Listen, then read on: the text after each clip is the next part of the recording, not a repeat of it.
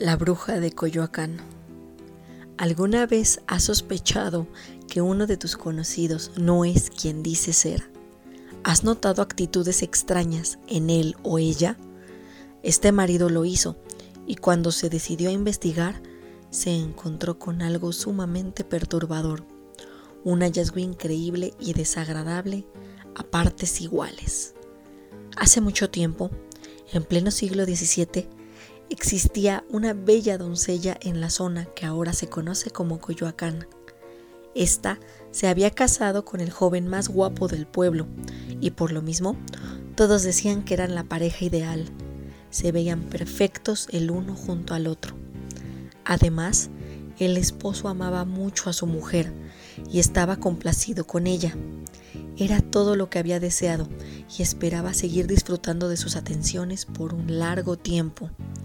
Claro que el destino le tenía deparada otra cosa en su futuro.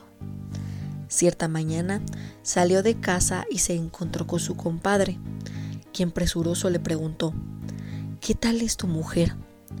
Ella es muy buena, además de bella, es una excelente cocinera.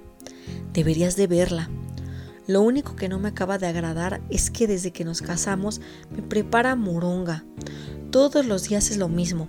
Si no es en la mañana, es en la tarde, pero de que me espera un plato de moronga, me espera. El compadre no pudo evitar arrugar el ceño. Sí que era extraño eso, pero no profundizaron en el tema. Al menos no, hasta que, al día siguiente, el compadre se reunió con su amigo una vez más y le dijo, Compadre, no es por chismear, pero me dijeron que es malo comer moronga todos los días. Pregúntale a la comadrita por qué le da siempre moronga. Sorprendido por lo dicho por el compadre, el hombre fue y no tardó en cuestionar a su mujer. Nada más entrar a la casa, la buscó y preguntó, Oye amor, ¿por qué siempre comemos moronga? Esta le dijo, es porque mi padre es dueño del rastro y lo que no se vende nos lo repartimos entre los hijos.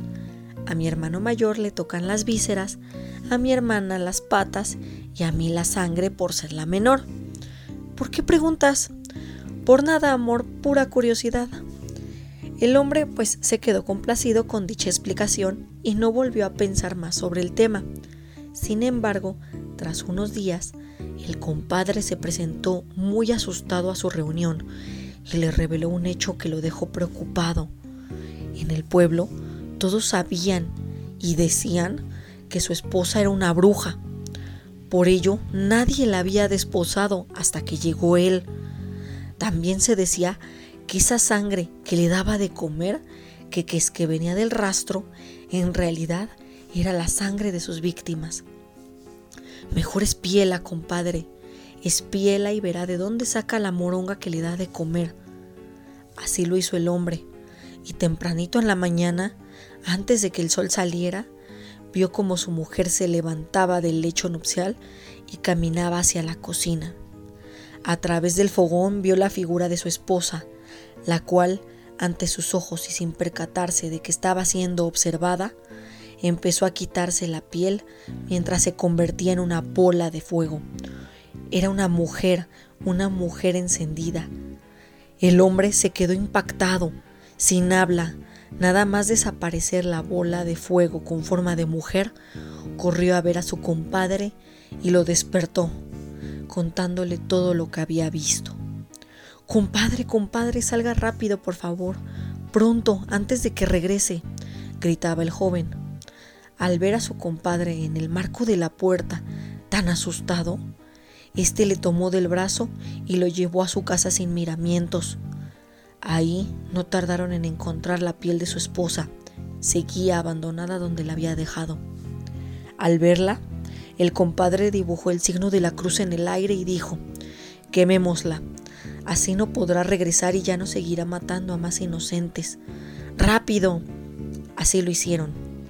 Quemaron la piel de la joven, quien al regresar y no encontrarla, gritó enfurecida y al mismo tiempo retrocedió con el miedo en todo su rostro.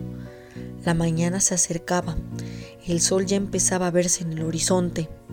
Su esposa se escondió y muy asustada veía cómo se estaban acercando los rayos.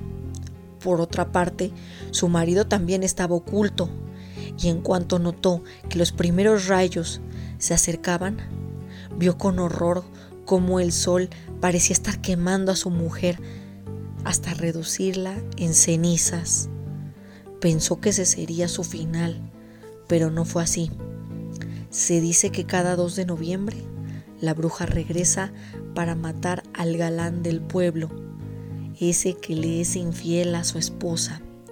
Todo esto con tal de satisfacer sus necesidades de muerte y venganza por ese engaño que sufrió desde hace tanto tiempo.